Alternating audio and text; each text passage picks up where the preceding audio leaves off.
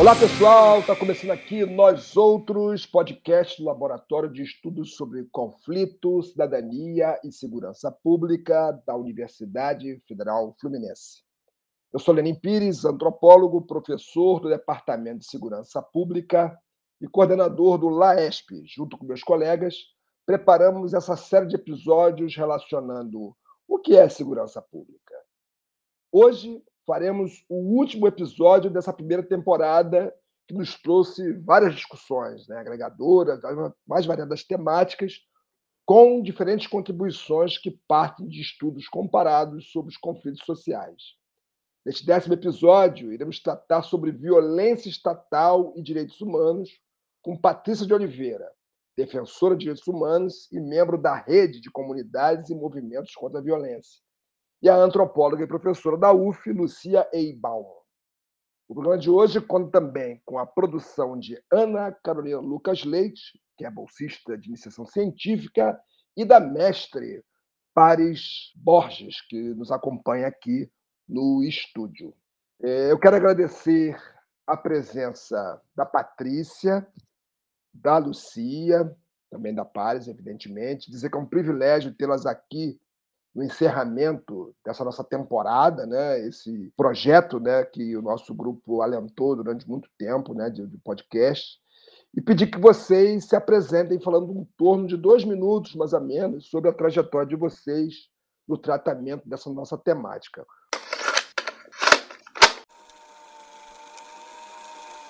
Começando pela Patrícia. Patrícia, bem-vinda. É, boa tarde, queria agradecer o convite, acho super importante a participação.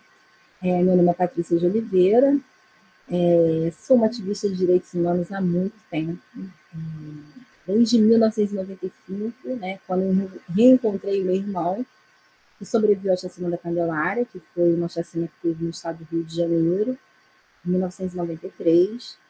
E desde então, é, eu venho acompanhando familiares de vítimas de violência. Foi assim que eu conheci o pessoal de Acari, né, o pessoal de Vigário Geral e outros tantos familiares. Né? Então, a gente passou uma década né, se articulando, participando de reuniões, né, e principalmente buscando espaço, resposta e respeito. É isso. Lucia, Hola a todos, todas e todos.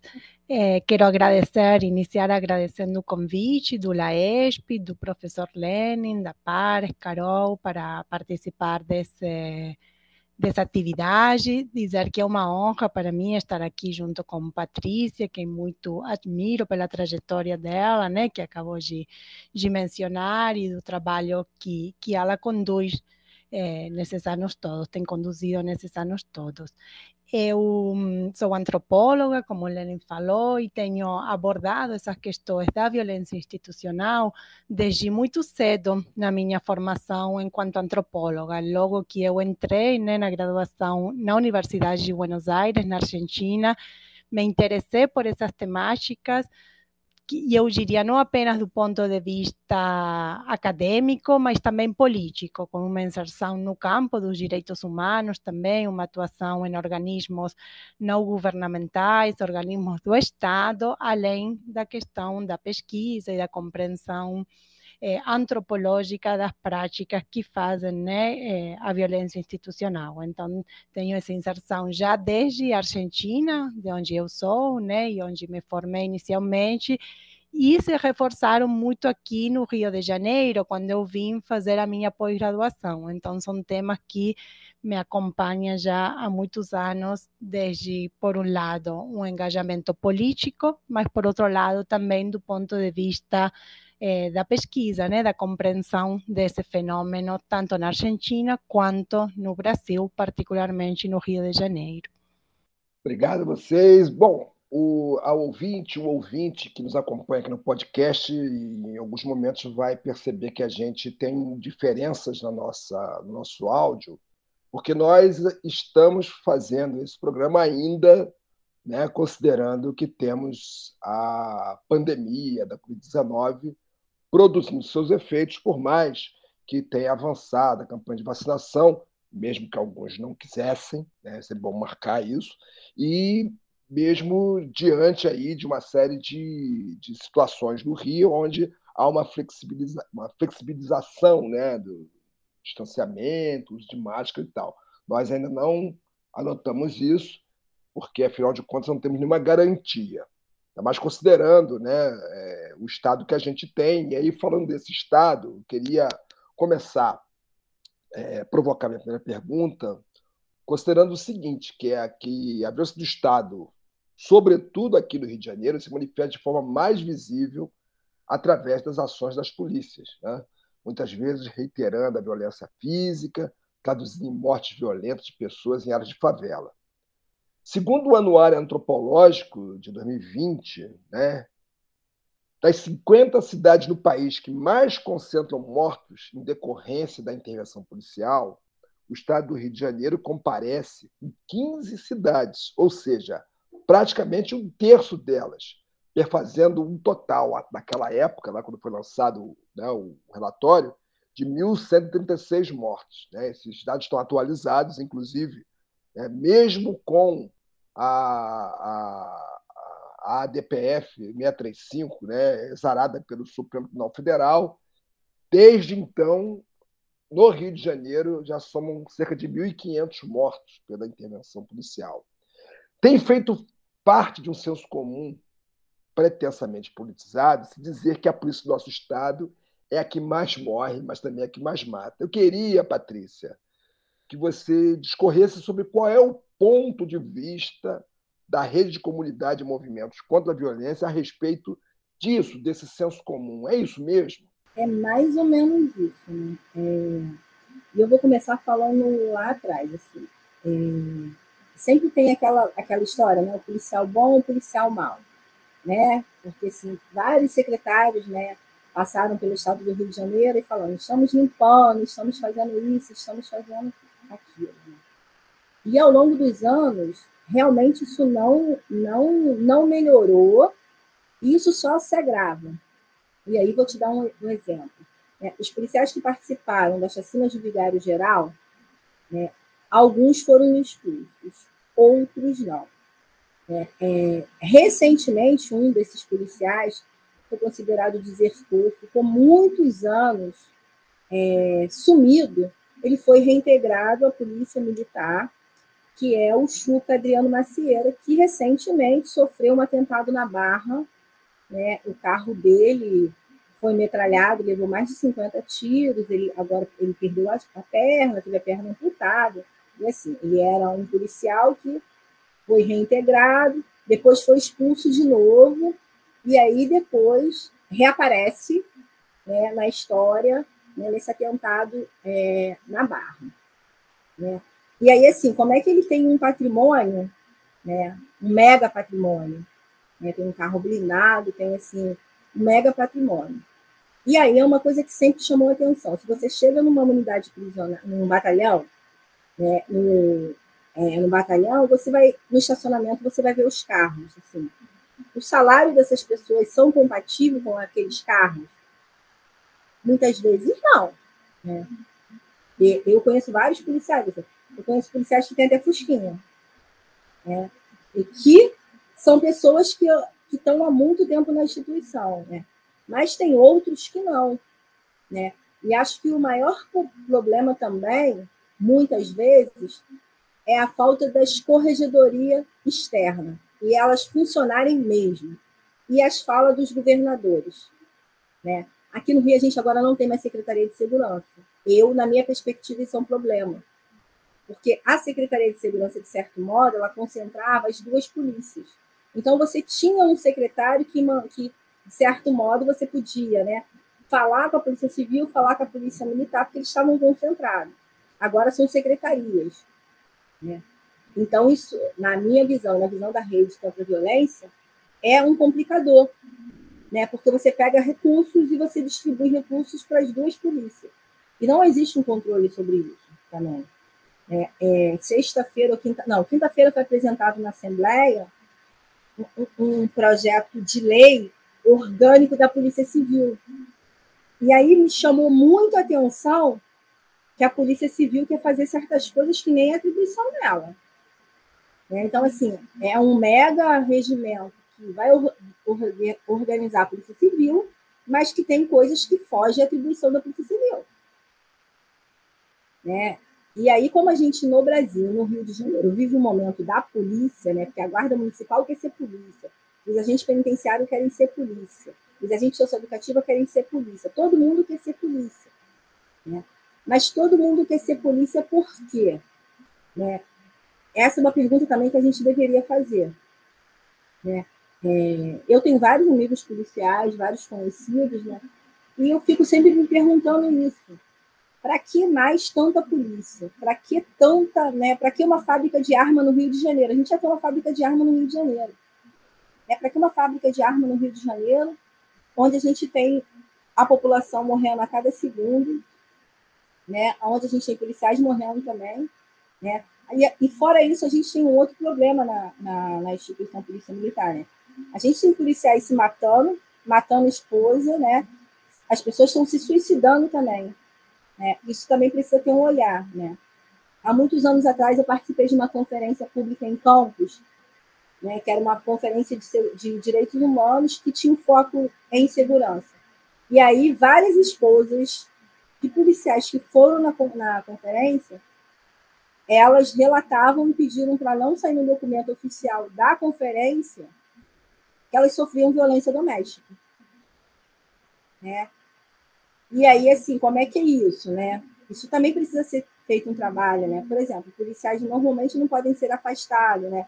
Depois que passa pelo, pelo um trauma, porque fica tem um olhar diferenciado, né? Porque é maluco, tem BIM, tem tudo isso. É a mesma coisa no agente penitenciário e no agente socioeducativo. A mesma regra que serve para a polícia militar, né? Serve para os outros, né?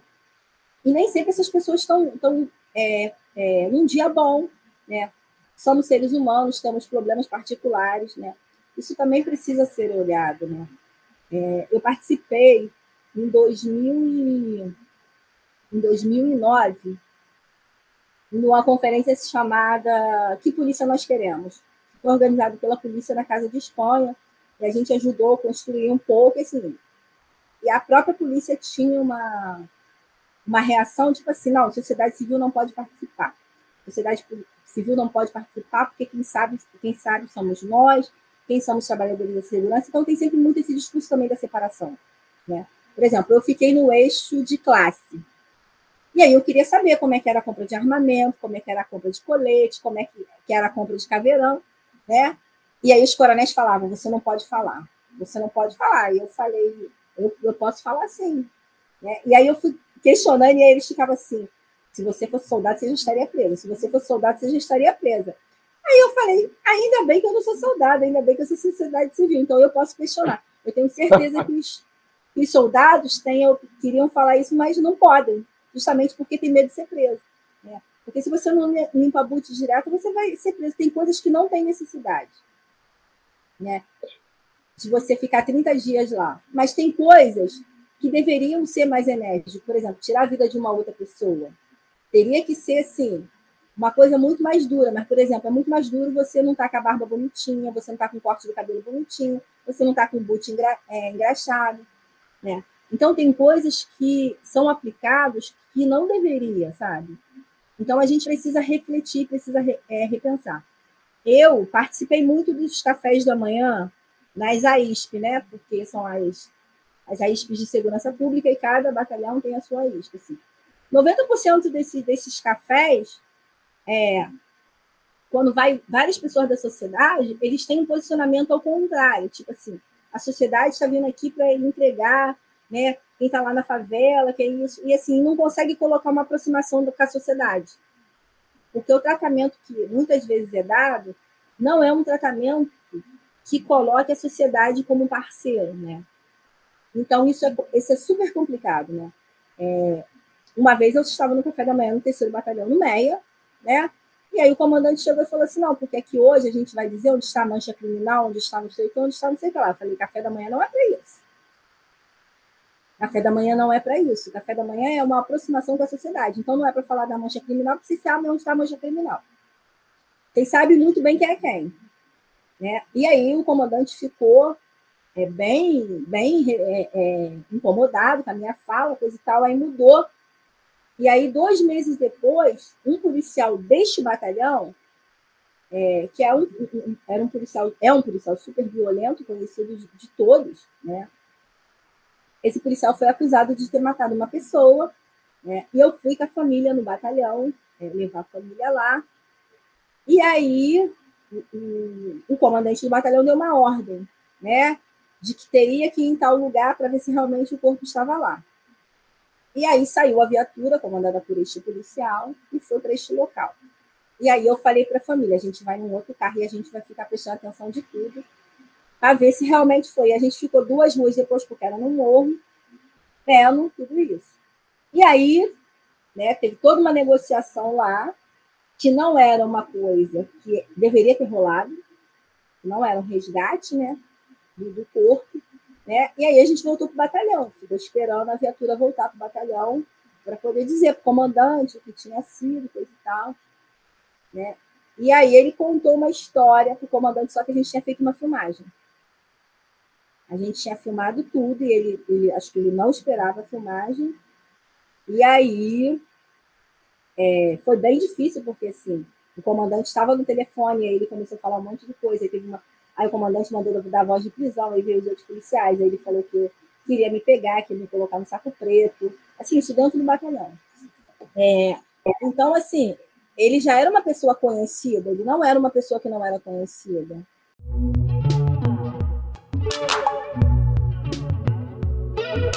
Uma outra coisa que eu queria falar é sobre as UPPs, né?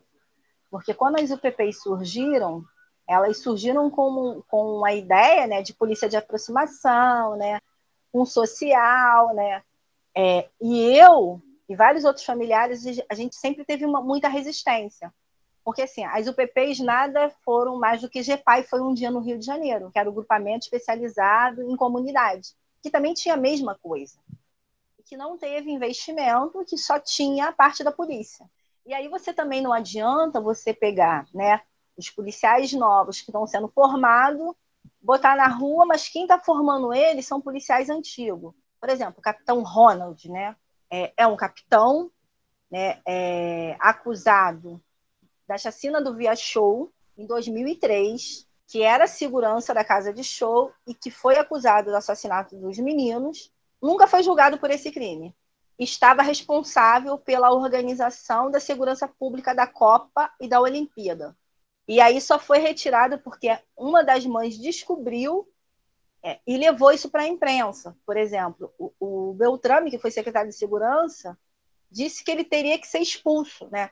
pelo, pelo Conselho de Disciplina da Polícia Militar, é, passou pelo trâmite, como ele é oficial, o secretário disse que ele tem que ser expulso, e aí vai para o Tribunal de Justiça. Aí o Tribunal de Justiça fica anos e anos e anos e anos e anos, ele não, ele não foi expulso ainda, ele continua recebendo. E aí, recentemente, ele é, foi é, um dos indiciados, né? É, também num outro caso de extorsão em uma comunidade, né? E também está envolvido na morte da Marielle. Então, assim, como é que essa pessoa estava é, envolvida em tudo isso e vai formar novos policiais? Então, é, eu acho super complicado isso, porque, assim, o exemplo precisa começar de casa. Se você não consegue, né, juntar, não consegue conversar, não consegue dialogar, os novos que estão entrando, ah, se fulano faz aquilo, eu também posso fazer. Né? Então, é super complicado esse momento que a gente está vivendo eu, eu sempre tive muito, muita conversa com, com, com vários policiais, com comandante, comandante de, de batalhão, né? Justamente nesse sentido. Precisa ter um olhar e uma atenção redobrada. Precisa olhar o que está acontecendo dentro da sua casa. Não é possível que o comandante só queira né, que, de, que tenha no, é, nome, desempenho e serviço e que ele não olhe o, o dia a dia do que está acontecendo à sua volta. Porque ele também tem responsabilidade é, o dia também que começar a ser punido comandante, com, com certeza, cabo, soldado e sargento vai ter um outro olhar também. Porque no, normalmente só quem é punido é cabo, soldado e sargento. Coronel, né, tenente-coronel, são raros casos, são excepcionalidades. Então, eu acho que tem que começar a olhar e começar a ser igual para todos, porque isso que vai fazer a diferença. E mais do que isso, a, a sociedade também parar de, de, de apoiar isso, né? Porque a sociedade sempre, quando tem uma ação na favela, a sociedade sempre justifica. Em 2008, quase morri no Morro da Providência, né? numa ação. E aí o ex-comandante da PM, Mário Sérgio, falou para mim, o que, que você estava fazendo no morro, Patrícia? Eu falei, eu estava no morro, como podia estar na casa do governador, como podia estar na sua casa, como podia estar na casa de qualquer outra pessoa, mas eu estava no morro. Então, no morro, é, todo mundo pode morrer. E as falas dos governadores, né, também, né? As falas das nossas autoridades. O Sérgio Cabral, né, é, é, falava que um tiro na, na Zona Sul era diferente do que um tiro em outro lugar, né? Que certos lugares era padrão Zâmbia, né? Ele era o governador do estado. Então, as nossas autoridades não têm uma fala né, também de, olha, não vamos tolerar isso. Elas são tão culpadas quanto. O governo Wilson Witz, né, ele falava tiro na cabecinha. Né? Então, assim, o que, que ele está dizendo para a instituição Polícia Militar? Vocês podem fazer tudo com o aval do governador. É, a, a, gente vê a CORE, né, a Coordenadoria de Recursos Especiais, que está num momento muito muito violento também. A Core não foi criada para isso, a Core, sabe? Então a gente agora vê uma fala também da Polícia Civil se colocando de um outro jeito, porque as nossas autoridades também são responsáveis com, com isso, né? A fala, a participação. Então é muito complicado o momento que a gente está vivendo.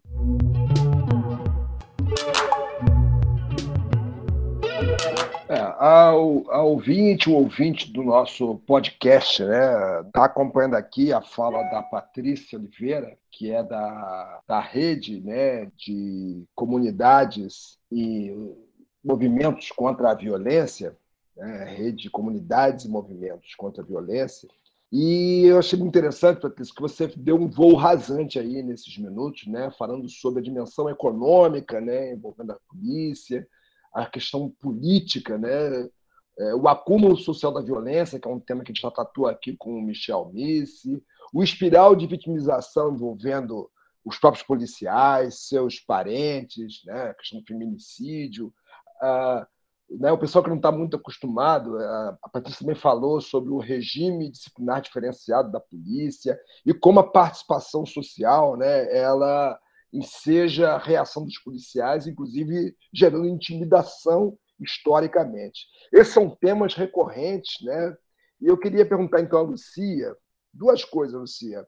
Primeiro, é, é, qual a contribuição que o meio acadêmico tem oferecido para compreender né, essas dinâmicas estatais, né, é, as representações existentes sobre tais dinâmicas e de onde partiu o interesse né, inicial para a posição de vocês, né? vocês duas que estão aí juntas já há algum tempo atuando sobre essa temática, inclusive na própria rede.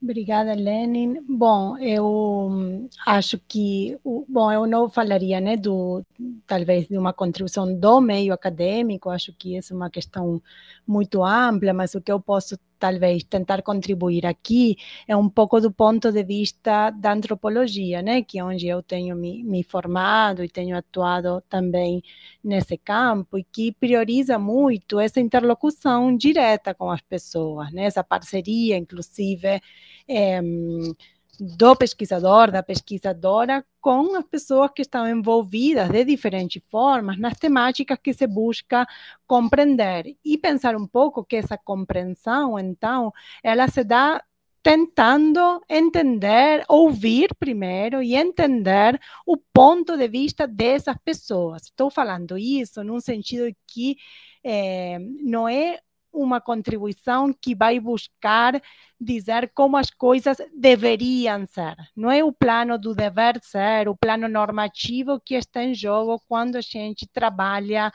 do ponto de vista da antropologia. Um pouco o que a gente quer, e eu acho que essa é a contribuição, por isso estou falando isso, é entender como as coisas são, como as coisas efetivamente se dão na prática.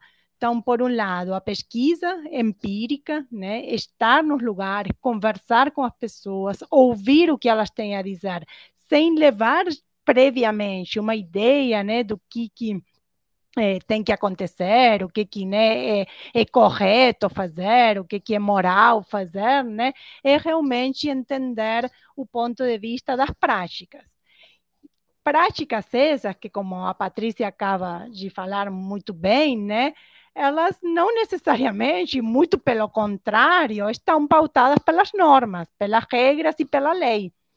É, são práticas que muitas vezes até contradizem aberta e explicitamente a lei. Então, poder entender como que isso é possível no âmbito dessas instituições, não só da polícia, ou não só da polícia militar, ou da polícia civil, ou do Ministério Público, ou do judiciário, mas também em contextos sociais específicos, por que, que isso é possível nessa sociedade? Por que no Rio de Janeiro é possível ter a chacina recorrentemente que a gente tem só por citar, né, a chacina do Jacarezinho em maio e essa no Salgueiro agora, sem isso gerar muito mais do que uma comoção pontual, específica durante um tempo em termos da sociedade. Não estou falando né, do lugar dos movimentos sociais nessa luta contra essa violência de Estado.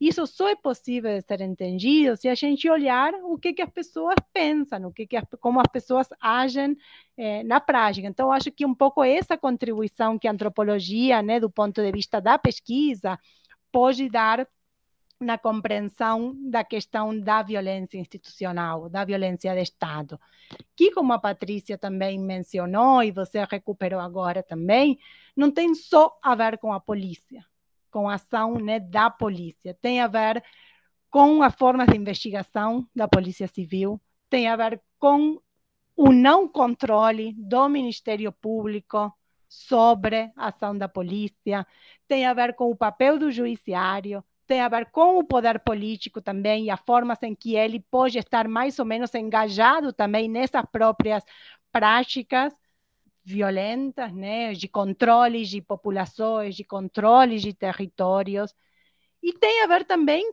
com a sociedade de forma geral não aquela sociedade civil organizada, né, mas né, como essas questões estão né, sendo pautadas também na sociedade, a legitimidade que elas têm ou não, o, a, a naturalização da morte e das chacinas, e de quem morre, e de quem pode morrer e quem não, então, isso que a Patrícia fala, né, de um poder político, um governador dizer aqui pode, mas na Zona Sul não pode.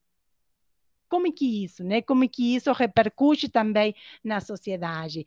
Eu tenho pensado muito isso num ponto de vista de, do contraste com a Argentina também, né? Até onde, assim, lógico que na Argentina tem casos de violência institucional, mas a reação a essa violência, a esses casos, me parece muito diferenciada do que eu tenho percebido aqui no Rio de Janeiro, falando assim de forma mais, mais geral. Né? Então, acho que essas questões né, de poder pensar quem controla as polícias, como é possível controlar ou não, e o que, que está em jogo, que é uma questão um pouco também que a Patrícia mencionava, né? Por que, que todo mundo quer ser polícia? Né? O que, que está em jogo no exercício do poder policial?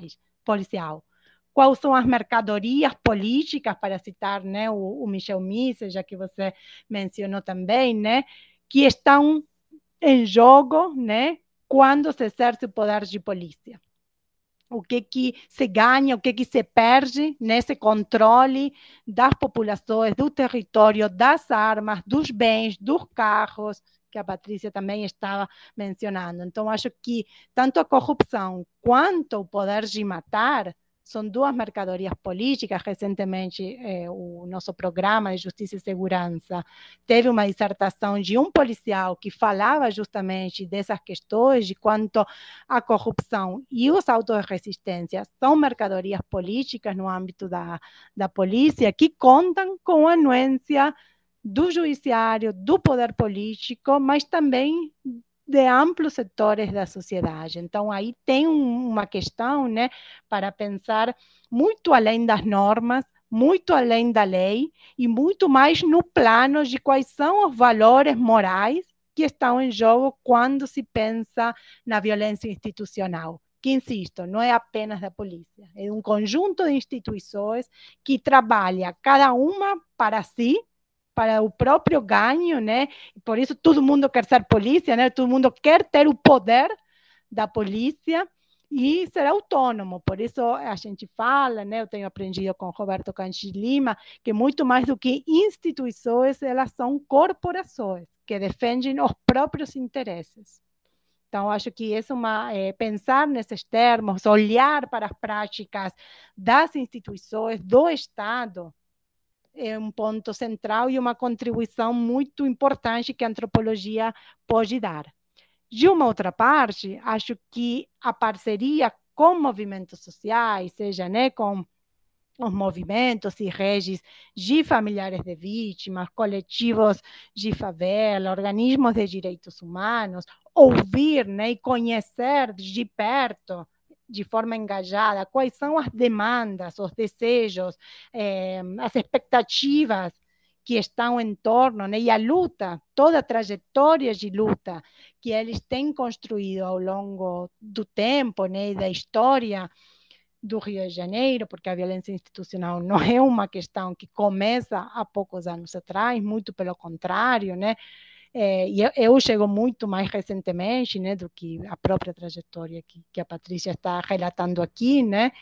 É, conhecer, ouvir, participar, estar, do meu ponto de vista, à disposição também dessas demandas, é também uma contribuição que da academia, do ponto de vista de quem está na universidade, sobretudo universidade pública, né, é importante também se dar e que eu tenho assim procurado também me aproximar desse ponto de vista sempre, com o cuidado de estar ouvindo, contemplando quais são essas questões, esses pontos de vista, né? Eh, as ações nas quais a gente pode contribuir, em quais não, qual é o momento de recuar também e deixar é, outros setores e outros protagonistas também é, fazerem parte disso, né?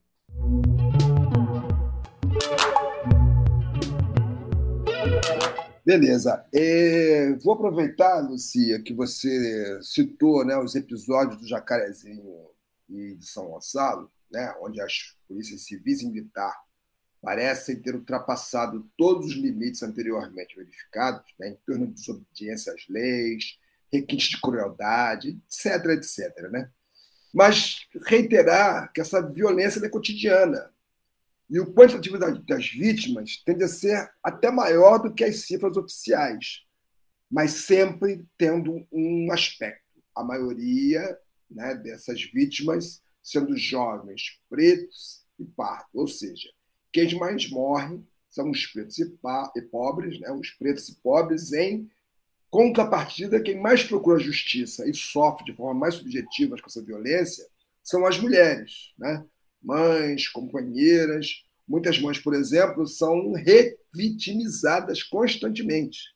Seria interessante, então, aí, já passando aí um gancho para Patrícia, né, mostrar para o nosso ouvinte a importância das redes de apoio para essas pessoas.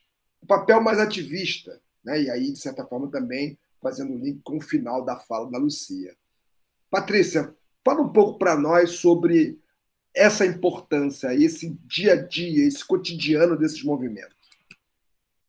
Então, a importância, primeiro, né, que muitas, né, e muitos é, só sabem quais são os seus deveres e muitos não sabem quais são os seus direitos, né? É, muitas pessoas não conhecem a defensoria pública, não sabem que podem ir na defensoria pública. Muitas pessoas não sabem que pode ir no Ministério Público, não conhecem o Ministério Público como não conhece as assembleias legislativas, as câmaras de vereadores, né? muitos não sabem do seu, dos seus direitos. Né? É, é, vários familiares, quando a gente acompanha, né, leva ou na delegacia ou, ou, ou no Ministério Público, né, eles ficam com, com medo, com receio né, de, de tudo, assim. A Dona Isudete, ela é uma mãe que perdeu, o, filho dela desapareceu, e a gente não sabe se está morto, está vivo, ele é uma pessoa desaparecida, né, que é um outro dilema, porque se não tem corpo, não tem crime, né. É, o filho dela desapareceu em 2002, e no, no dia 12 de junho de 2002, numa festa junina em Queimados.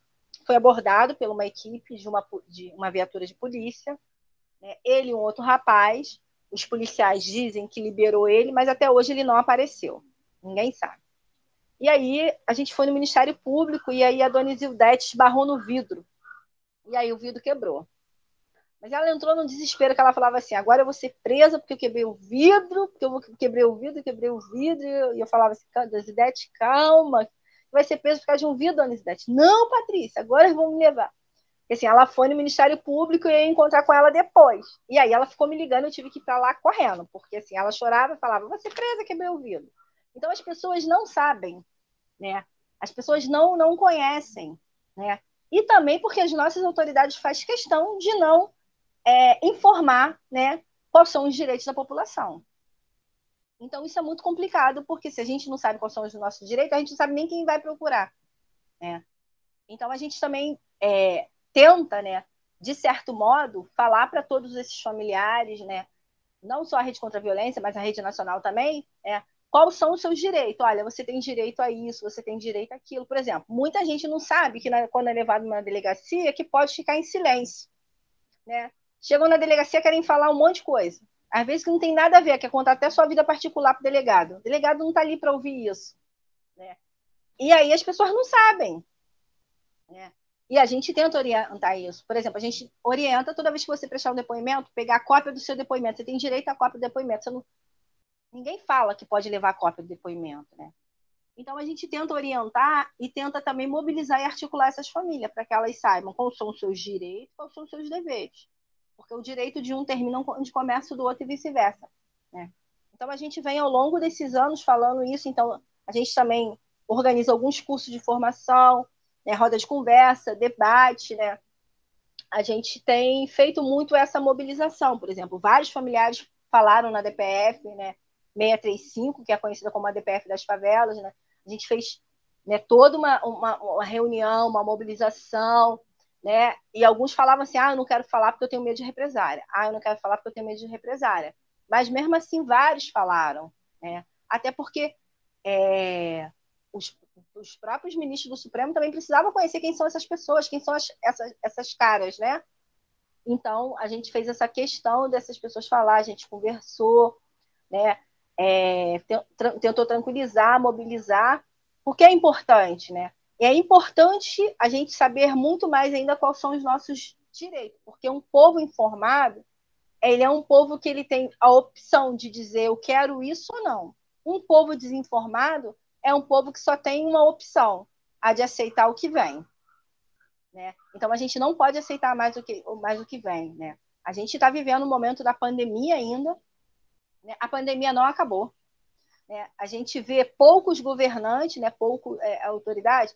Recentemente tivemos uma votação na LERJ para é, tirar a obrigatoriedade do uso de máscara. Né? Como assim tirar a obrigatoriedade do uso de máscara? A gente já tem uma dificuldade das pessoas se conscientizar, usar máscara. Os transportes públicos lotados, nem todo mundo usa máscara. Né? A gente está vendo a Europa passar pela uma quarta onda. E com certeza o Brasil, o Rio de Janeiro, vai ter uma quarta onda. Aí está se pensando em Natal, Ano Novo, Carnaval. Né? Tá chegando um monte de turista. A gente não sabe se esses turistas têm variante, né? A gente não sabe de nada disso. Né? E com certeza a gente mais uma vez vai sofrer o reflexo, né, da falta de governança no Brasil, da falta da gente ter um presidente que tenha punho forte, né? E aí os governadores acabam cada um se discutindo, buscando, né? Então assim, eu amo carnaval, amo carnaval, mas ano que vem carnaval não vai contar comigo, né? Porque eu prefiro passar mais um ano sem carnaval e viver mais ainda, do que ir para o carnaval, pegar um Covid e morrer, ou pegar Covid e passar para um monte de gente e pessoas morrerem porque eu fui irresponsável. Né? Então, a gente precisa ter essa orientação e a gente precisa pensar mais no ser humano. O que também está faltando muito é a solidariedade e pensar: olha, se comigo eu não queria que fizesse isso, por que com o outro eu posso fazer isso? A gente está vivendo também um momento do egoísmo, sabe? A gente está vivendo um momento que as pessoas não, não se solidarizam tanto, né? Eu sempre falo isso. Eu sou da época que você via um defunto ali, você ia lá, botava uma, um pano branco, acendia uma vela. Hoje em dia você vê um defunto ali, você vai lá e vilipendia o defunto, né? Você nem respeita o defunto, né? Então, assim, a gente precisa fazer o exercício de ser menos egoísta também.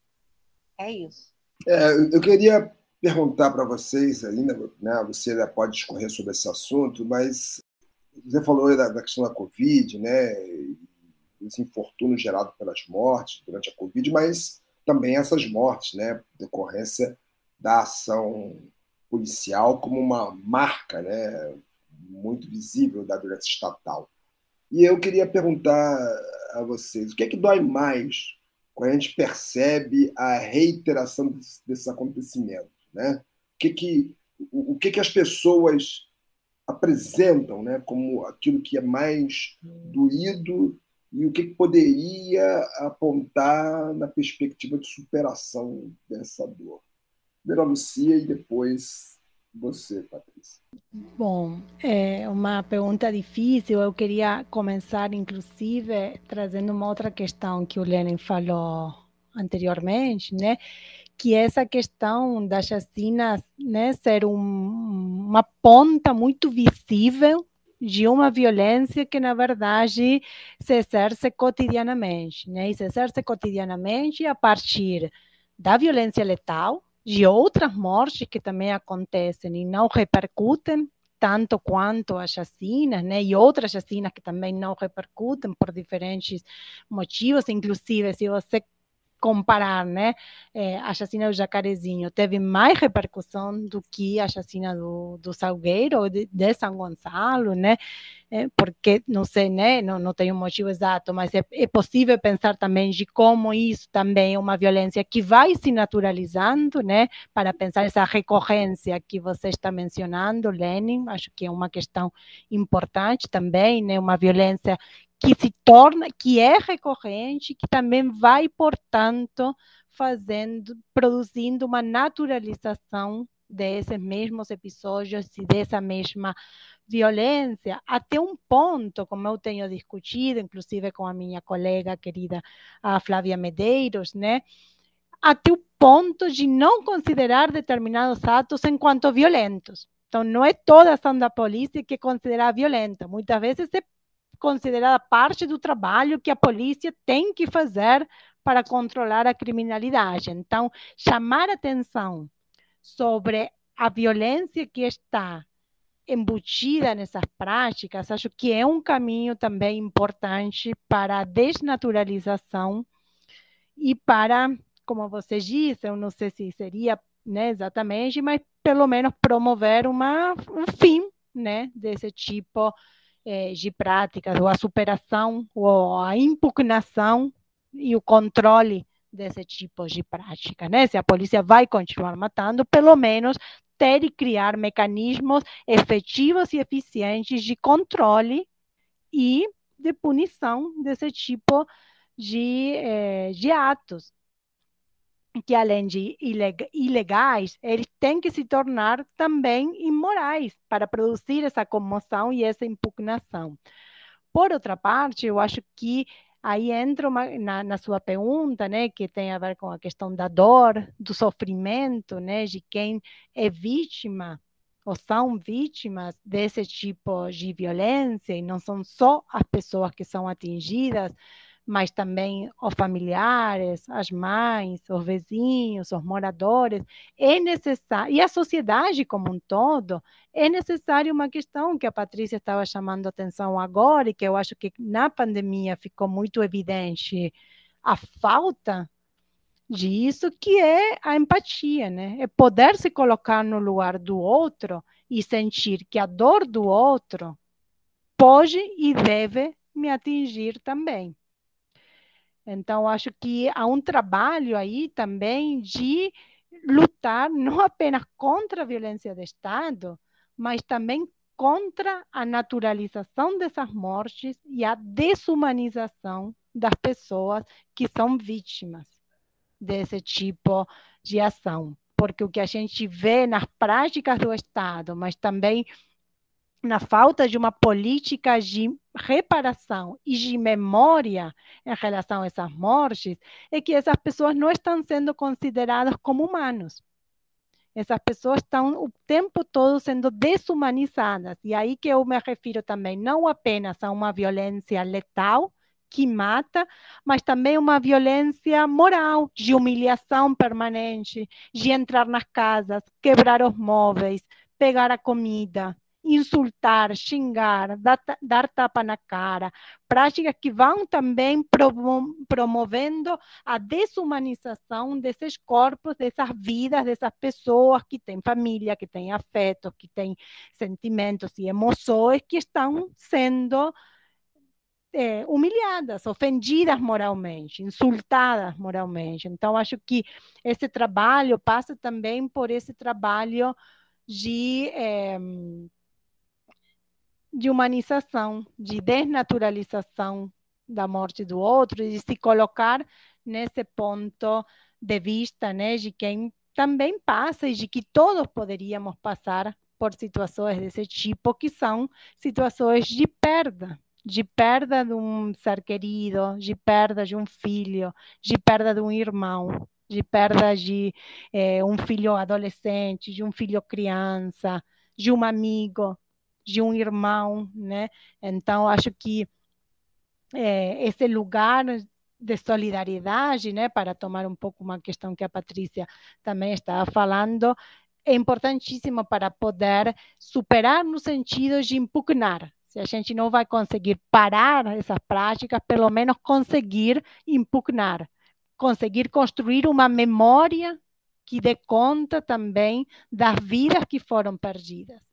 Acho que isso, é, a falta de uma memória que legitime, que homenageie é, as pessoas, né, que, que, e a história de vida dessas pessoas, é uma outra perda, uma outra violência que se soma à violência da perda e que é muito, muito importante. Acho que esse é um trabalho que os movimentos sociais também vêm fazendo, né, de trabalhar a partir da memória, a rede, iniciativa e memória, eh, justiça racial e memória também, vários coletivos vêm fazendo nesse sentido e, e eu acho que é muito importante também.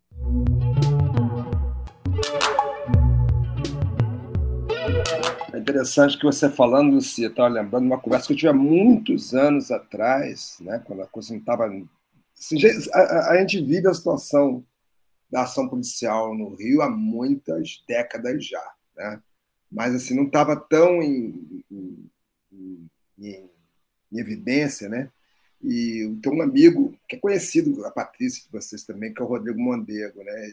eu era militante do PSTU, ele estava no PT, e ele falava disso, né, da necessidade de você ter empatia com o outro, mesmo que você não conheça, mesmo que você não conheça, e porque há uma possibilidade dessa espiral de violência, né, atingir a você na condição da sua humanidade. Aí sobre isso, eu queria que você discorresse um pouco para a gente finalizar sobre como essa política, esse modelo repressivo de administração dos conflitos é prejudicial não somente para aqueles afetados diretamente, e também como esse modus operandi é prejudicial e impacta a segurança pública como um todo.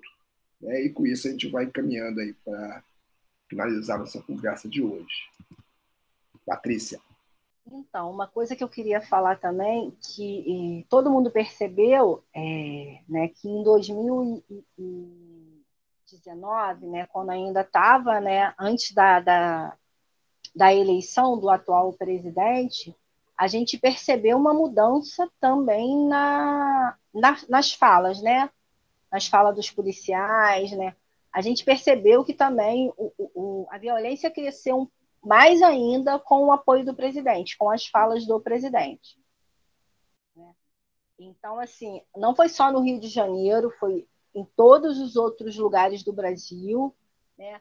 a gente percebeu, né, porque ele tem, é, é, ele tem essas falas, né, inclusive ele era muito próximo do Adriano da Nóbrega e de vários outros, né, então, assim, ele sempre teve essa fala, então, é, e aí não foi só a polícia também que teve isso, mas a gente percebeu que outras pessoas que antes ficavam inibidas de falar certas coisas, elas se sentiram legitimadas a falar tudo, né, então, é, a gente percebeu essa mudança né, no ano de 2019 para cá.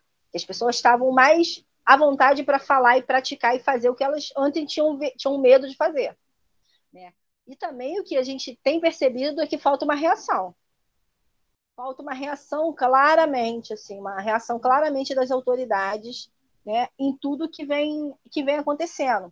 E uma outra coisa que eu queria trazer também, que tem chamado a atenção, né, é, é, o, a, é o mexer né, no Estatuto do Desarmamento, é ter feito mudança na legislação de porte de arma. Né? Isso também é um outro complicador. Né? O número de, de caçadores aumentou muito, o número de pessoas querendo ter mais armas aumentou muito porque o próprio presidente prega isso. Né? É, e com certeza isso tem dificultado é, a fiscalização da Polícia Federal, né? Em relação ao porte de arma, em relação de como vai dar. Inclusive tem mudanças, né? Que a própria Polícia Militar possa dar porte de armas, né? Umas coisas muito esquisitas, muito estranhas, proposta pelo presidente da República, né? E aí eu pergunto, para que mais arma? Para que mais armas se a gente já tem muitas mortes diárias? Né? Se só vai aumentar, isso não vai diminuir. Né? A gente tem, tem até uma frase que chama, é, que a gente fala: quanto mais balas e armas, mais violência. E é isso, quanto mais balas e armas, mais violência, né? A gente tem pouco investimento em educação, a gente tem pouco investimento em outras coisas que seria necessário, né? E me preocupa mais ainda, que eu acho que a violência vai crescer mais ainda devido à falta de tudo. A falta de tudo. Né? As pessoas estão tão, tão, tão indo para audiência de custódia porque estão furtando carne no mercado, leite, sabe, fralda, várias coisas. Né? E aí, assim, a gente, além de ver isso, a gente vê a população em situação de rua aumentando muito mais, porque as pessoas estão perdendo emprego, estão perdendo as casas. Então, elas estão indo para onde? Elas estão indo morar na rua. Né? Então, a população em situação de rua também está aumentando muito. A gente vê o número de lojas fechando, a gente vê o número de tudo. Então, a gente deveria estar focado nisso, né? Como é que a gente vai conseguir trazer mais trabalho, mais renda, né? Para a gente ter mais pessoas empregadas. Não, a gente está discutindo outras, outras coisas que não teria necessidade. A gente estava discutindo recentemente na Câmara de Vereadores se a Guarda Municipal pode ser armada ou não. Se a, a, é atribuição da Câmara de Vereadores do Rio de Janeiro liberar uma fábrica de arma no município do Rio de Janeiro. Sabe? Tem umas coisas que, que não entram na minha cabeça, né? Porque a gente está discutindo isso em vez da gente estar tá discutindo, né? Mais cesta básica, mais auxílio emergencial, né? Mais coisas né? Porque a gente já não precisa passar o que a gente passou na primeira onda do Covid. Se a gente já teve a experiência, né, de 2020 e 2021 do Covid, a gente já deveria estar se preparando, né, para o que possa vir. Porque o Brasil só teve uma onda maior do Covid porque teve carnaval, Réveillon, né? E aí as autoridades resolveram que tinham que apostar no dinheiro e não preservar a vida das pessoas, né? A gente não não tem uma política de que a vida ela tem que prevalecer acima de qualquer, qualquer coisa. Pelo contrário, a gente não, não tem essa política. Né?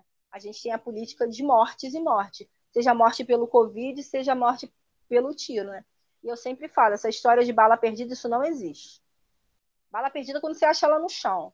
Quando alguém morreu, morreu, isso não é uma bala perdida. Né? Então, isso é um outro assunto que a gente precisa discutir muito e que o ISP, o Instituto de Segurança Pública do Rio de Janeiro, precisa fazer uma pesquisa, precisa fazer um levantamento para a gente poder mudar isso, porque isso não é bala perdida. Né? E o pouquinho que a gente tinha, a gente está perdendo nesse momento, né? que são as políticas públicas que a gente está vendo só os retrocessos, a gente não está conseguindo avançar em, em qualidade. Né? E para finalizar, espero que logo a gente consiga ter, votar, ter levado né, para o plenário do Supremo, os embargos da DPF, que a gente possa ter uma resposta razoável, né? Porque agora a gente está contando com uma resposta razoável é, do Supremo, né, já que o Ministério Público não exerce seu papel constitucional, que é o controle externo da atividade policial. Não faz, não quer e nem vai fazer. Isso já está bem claro para mim, né?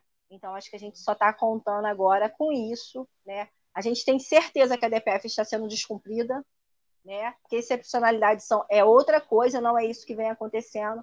mas a gente espera que a mais alta corte do Brasil dê uma resposta né, para a gente. É isso. Obrigado, Patrícia.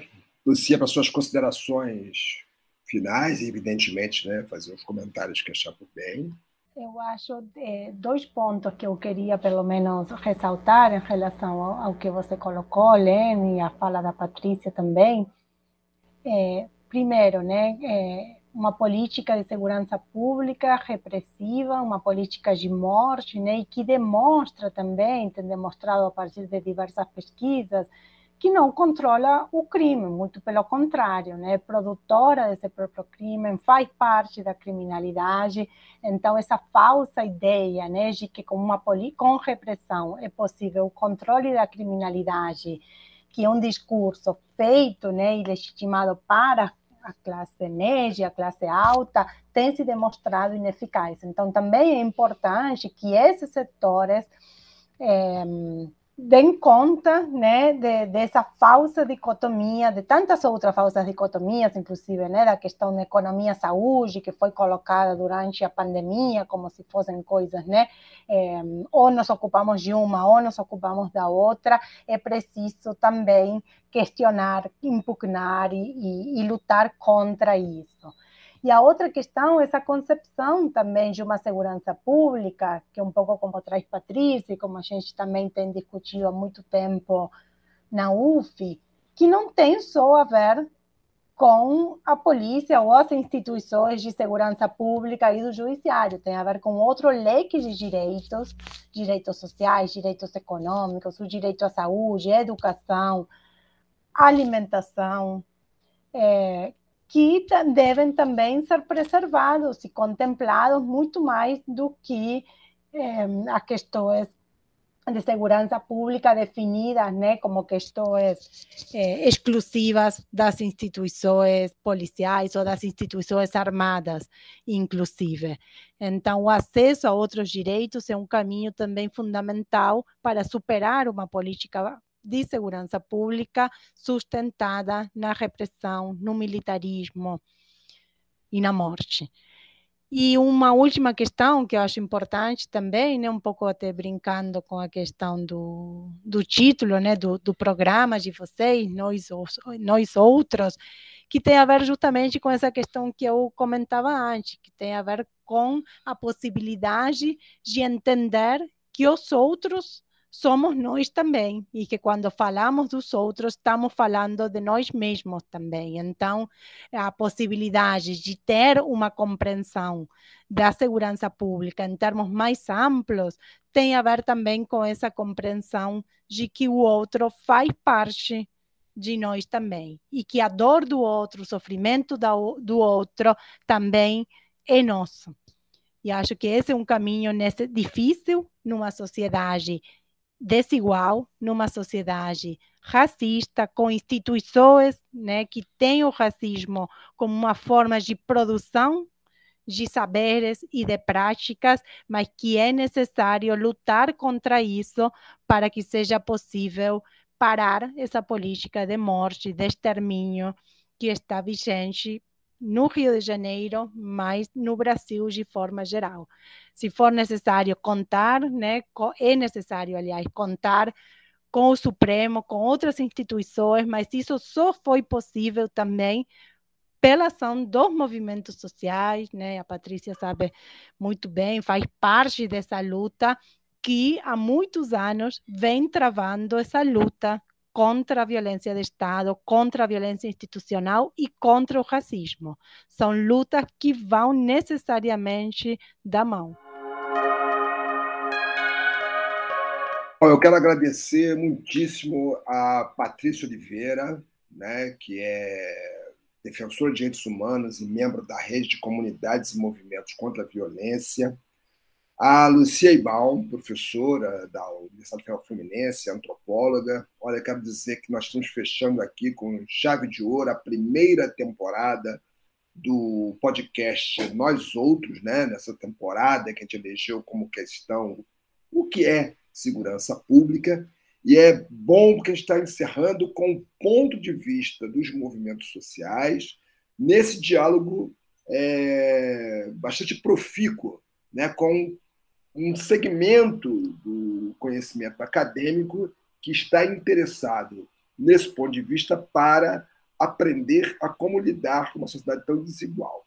Eu sou Lenin Pires, né, coordenador do Laboratório de Estudos sobre Conflitos, Cidadania e Segurança Pública, né, o, por assim dizer, o âncora mor, aqui acompanhado da minha colega Paris Bosch Barbosa, mestre em Sociologia e Direito e também policial rodoviária federal, né, minha colega assim de, de luta. Esse programa tem a produção da Ana Carolina Lucas Leite, que é bolsista de iniciação científica e pesquisadora do LAESP. Olha, eu quero agradecer muito a vocês duas. É, eu, é, em geral, né, como se sabe, esse é um tema que me toca muito profundamente do ponto de vista da, da pesquisa, mas esse programa é dedicado né, às pessoas que têm um ponto de vista, uma perspectiva e também dedicado ao meu próprio aprendizado. Quero ficar muito, assim, quero agradecer muito a vocês estou muito feliz de estarmos encerrando o nosso podcast com esse episódio da maneira como está acontecendo. Eu deixo aí a palavra para vocês se despedir do público e encerro na sequência. Queria agradecer o convite, dizer da importância de estar debatendo e obrigado, uma boa tarde a todos. Quero também me despedir agradecendo ao, ao LAESP pela iniciativa, ao Lenin em particular, por pautar esse tema, por pautar esse tema junto com a Patrícia. Então, também deixo aqui a, a minha dedicatória né, a todas as pessoas que compõem a rede de comunidades e movimentos contra a violência e a todos os familiares também de vítimas de violência de Estado, mas também a todos aqueles que podemos, de alguma forma, contribuir e nos engajar nessa, nessa luta. Muito obrigada. É isso aí, pessoal. No ano que vem, 2022, seguiremos com o nosso podcast Nós Outros, com temas relacionados ao que é segurança pública, né? porque afinal é uma pergunta sempre, né? é uma questão que está sempre em aberto, mas outros temas também que a gente vai procurar produzir. Pares, obrigado por estar com, comigo aqui. Dá um tchau para o público aí, para ouvir sua voz. Ah, eu que agradeço. Estava só acompanhando aqui, foi um debate delicioso, é sempre muito bom ouvir a Lucia, a Patrícia também, que agora né, a gente, ela não comentou, mas a gente também está fazendo um trabalho interessante junto do Ministério Público Federal, né, em relação ao combate ao racismo nas instituições de segurança pública. E espero aí para a próxima temporada faremos outros programas. É isso aí. Quero também agradecer então ao público do nosso podcast, né, às ouvintes e os ouvintes, né, e desejar a todos um bom final de ano, boas festas, muita saúde e força, força para enfrentar, como disse a Patrícia a Lucia, né, as variantes mil das mil e uma formas de contaminação da política, do bem-estar da população do Brasil e, em particular, do Rio de Janeiro. Resistiremos. Obrigado.